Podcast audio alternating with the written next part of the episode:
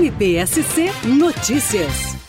A tese da 23ª Promotoria de Justiça de Joinville foi apresentada na denúncia contra Mike Turquis e reconhecida pelo Tribunal do Júri, ao recusar aceitar o fim de seu relacionamento com a ex-companheira e tentar matá-la por isso, ele acabou cometendo crime de homicídio tentado duplamente qualificado, por usar de meios que dificultaram a defesa da vítima e por feminicídio. Com a condenação, o réu foi sentenciado a cumprir oito anos e nove meses de prisão em regime inicial fechado e não poderá recorrer da sentença em liberdade. Ouço o promotor de justiça Marcelo Sebastião Neto de Campos.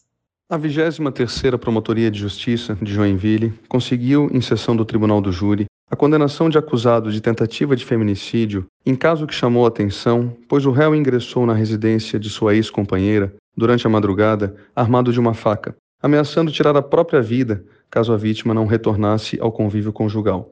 A exigência não foi por ela aceita, que inclusive estava com o filho do casal, de poucos meses, no colo.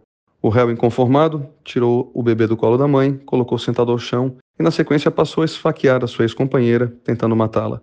Fugiu do local e a vítima sobreviveu. A sociedade joinvilense acolheu todas as teses da acusação e mostrou que não admite esse tipo de comportamento da mesma maneira que também já havia feito e condenado e acolhido todas as teses acusatórias em outros dois julgamentos de tentativa de feminicídio neste mês de outubro em júris desta comarca.